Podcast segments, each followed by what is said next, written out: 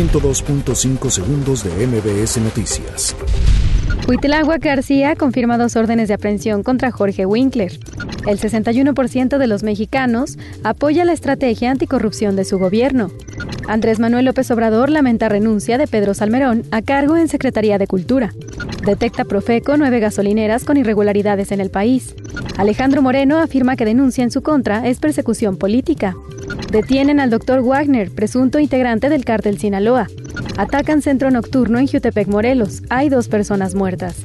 Niño genio de la UNAM denuncia acoso por parte de académicos.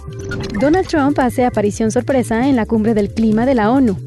Acusan al fabricante de autos Nissan y a su exdirector de esconder 140 millones de dólares. 102.5 segundos de MBS Noticias.